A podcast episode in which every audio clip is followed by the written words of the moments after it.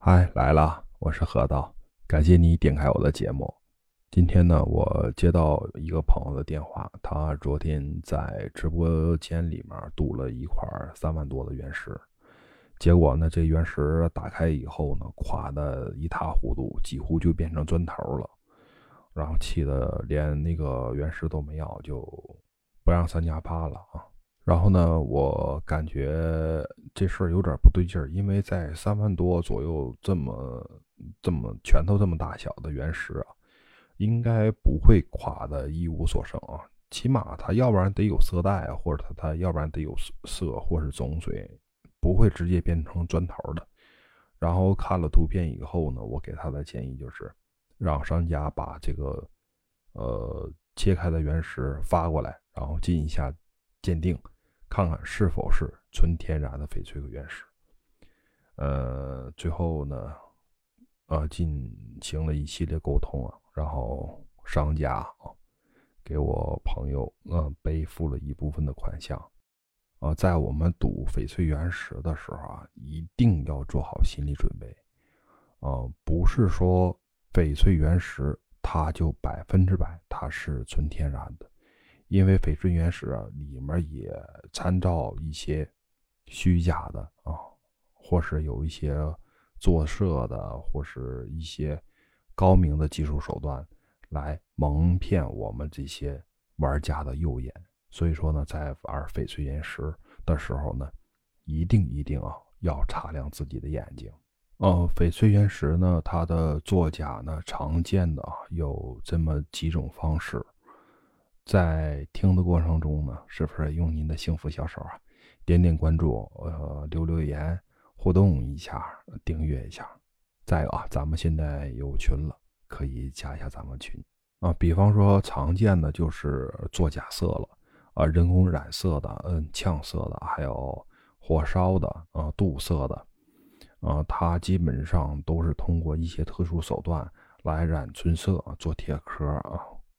打孔灌色，所以呢，在我们看这个翡翠岩石的时候呢，一定要看它石头的表面啊，是否有那种不正常，就是说看见很不自然的那种感觉，呃，会有一一点儿啊那种烧焦的焦点哦，或是那种呃颜色不正常的味道，呃，这个时候呢就要注意了。它都是通过酸碱腐蚀而造成的，所以说呢，一定要避免这一块儿。第二个呢，就是做假皮壳。打比方说，做那个假的那个沙皮，跟那个假那个乌沙啊，啊，做蜡壳，做假形状的这种，还有滚筒料。嗯，有可能不太理解啊，就是说滚筒料不一般都出现在和田里吗？嗯，对的。但是呢，现在翡翠也有这种方式，包括像莫莫西沙呀，也有作假。为什么呢？呃，说作假呢？因为莫西沙它的皮壳非常好作假，就是会用那种特小的针去敲那皮壳，然后起到那种一点一点一点一点的那小坑凹，然后呢再进行打磨、抛光、呃水洗、冲擦。这样的话呢，会让有那种老味感。然后呢。嗯，一看，哎，这是莫西沙的。其实呢，它往往都不是莫西沙的，这一点呢也要注意。而且呢，像这种做假皮呢，呃，它欺骗性比较大，而且呢，就是怎么说呢，是非常呃容易欺骗目标的。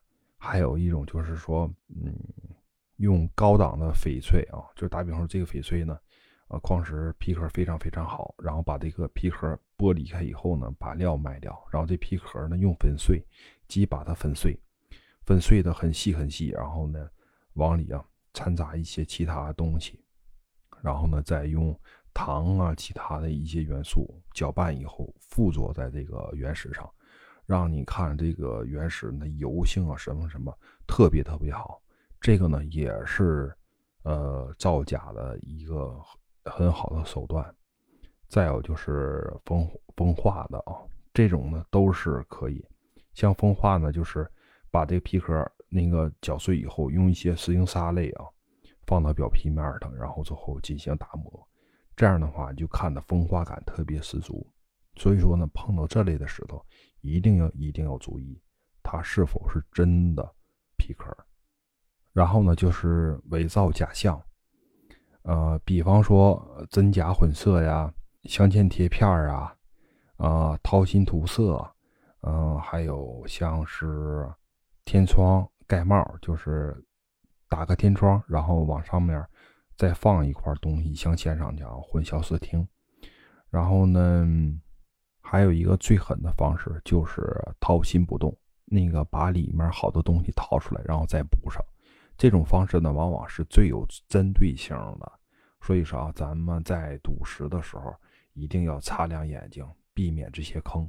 说到这儿了，咱们是不是得用幸福的小手啊，点点关注、订阅订阅、转发转发呀？